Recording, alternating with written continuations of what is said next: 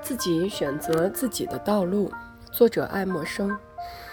我们深深的知道，尽管我们还没有洞察其中的三位，但现实告诉我们，自由与必然确实并行不悖，个人与世界相辅相成。而我个人的情感趋向也正与时代的精神相吻合。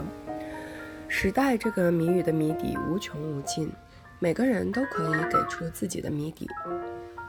如果有谁想研究自己所身处的时代，那么他必须采用这套方法，也就是说，轮番上阵，去涉猎、探索属于我们人生系统的一个又一个的重要话题，而且通过坚定地说明所有那些对于某一个人而言是愉悦适意的经历，而与此同时也公平对待在那些其他人看来是决然相反的事实。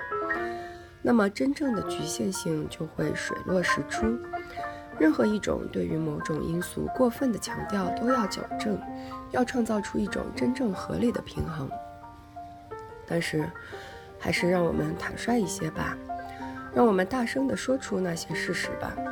我们美国一向就有浮浅的恶劣名声，那些伟大的人物、伟大的国度，从来就不是自吹自擂的家伙和滑稽舞台上的主角。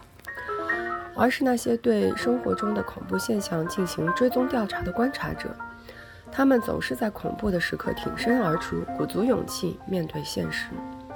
斯巴达人本身就是他们国家宗教的化身，他们面对宗教的威严毫无顾忌，视死如归。